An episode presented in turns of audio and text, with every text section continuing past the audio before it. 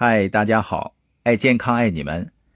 今天聊一聊七大营养素吃饱了，你的免疫力就不会被饿着了。我想你可能会说啊，这个年代怎么可能还有饥饿问题呢？还别说，我以前也和你想的一样。不过前一阵子看了一篇《生命时报》的报道，我才发现，我们今天其实很容易忽略掉身体里的一种饥饿。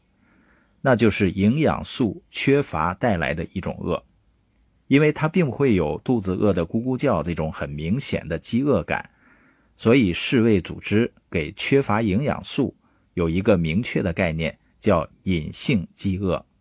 其中还有一个很让人震惊的数据，据联合国粮食及农业资料显示，我国有三亿人正在遭受隐性饥饿。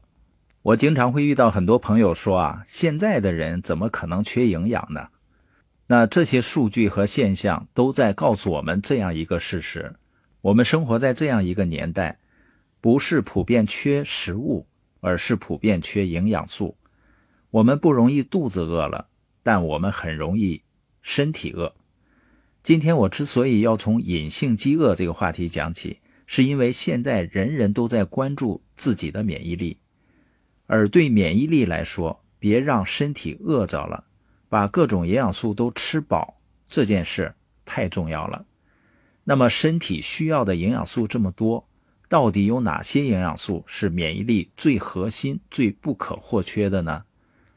关于这个知识点，我们一起来温习一下《人民日报》官宣提到的提升免疫力七大营养素，它们是蛋白质、维生素 A、维 C。和 VE、铁、锌、硒，蛋白质是抗体形成的奠基者。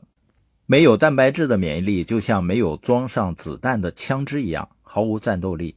维 A 是第一道防线的守护神，没有它，免疫力会更容易被病毒攻击。维 C 是抗体形成的催化剂，有了它，免疫部队的粮草会更充足。维 E 是免疫力的调节剂。铁是抗体形成的有力后盾，锌是调节免疫力的好帮手，硒是免疫细胞的组成部分。关于这些营养素，咱们背不出来这些功能没关系，更重要的一点是，我们要知道与我们息息相关的下面三个要点。首先，第一点，我们要知道这些营养素必须都要在，一个都不能少。如果你长期不注意，让身体对某一种营养素饿得太久，你的免疫力就会岌岌可危，病毒就会趁虚而入。有一个理论叫木桶理论，可以很形象地帮助我们理解这个问题。一个木桶盛水的多少，并不取决于最高的那块木板，而是取决于最短的那一块。也就是说，免疫力的高与低，往往取决于那块你长期没有补齐的营养素。第二点。我们要知道，哪怕是小而微的营养素，我们也不能小看它们。举个例子，硒这个营养素，它属于微量元素，我们身体的需求量其实很微小，很微小。但研究已经表明，缺了这一点硒，就会导致免疫力低下。铁这个元素也一样，可能我们人体内铁的含量只相当于一枚很小很小的铁钉子，但这些铁要分布在很广的地方。几乎所有的组织都含有铁，需要铁，并且铁除了要参与造血和细胞的能量代谢之外，还要参与维护人体的免疫功能。人体如果缺了铁的话，不是导致贫血，就是会降低抗感染能力。第三点，我们要知道，身体里各种营养素大多都是协同起来一起产生作用。他们的团队合作要胜过单飞作战，要共同补才更有效。我来举一个抗氧化营养素之间协同作用的例子：假设一个从薯条中来的自由基进入身体，它首先被 VE 拿下，然后 VE 由 VC 循环再生，VC 由谷胱甘肽循环再生，辅酶 Q 十、贝塔胡萝卜素和硫辛酸。也在这一过程中有帮助作用，所以营养素一定要补全乎了，因为他们是一个合作战队。说到这里，我知道有的亲们可能会赶紧对照每天的饮食，看是不是缺了什么；还有的人可能会想，我明明已经吃得很好、很全面、很均衡，怎么可能缺营养素呢？这就要回到我们开头说的隐性饥饿这个话题了。为什么我们这个年代的食物明明并不缺乏，可还是有很多人，甚至是那些很注意饮食的人，还是很容易缺乏营养素呢？你想想，我们现在吃的黄瓜、西红柿，还有小时候那个味儿吗？我记得在附近的超市有一段时间买的奶奶家的西红柿，这个牌子，发现呢特别好吃，我们一天都吃好几盒。但过一段时间呢就没了。还有，大家有没有发现，现在有的水果呢吃的好像更甜了，但是那个甜劲儿呢，让你感觉不是很正常。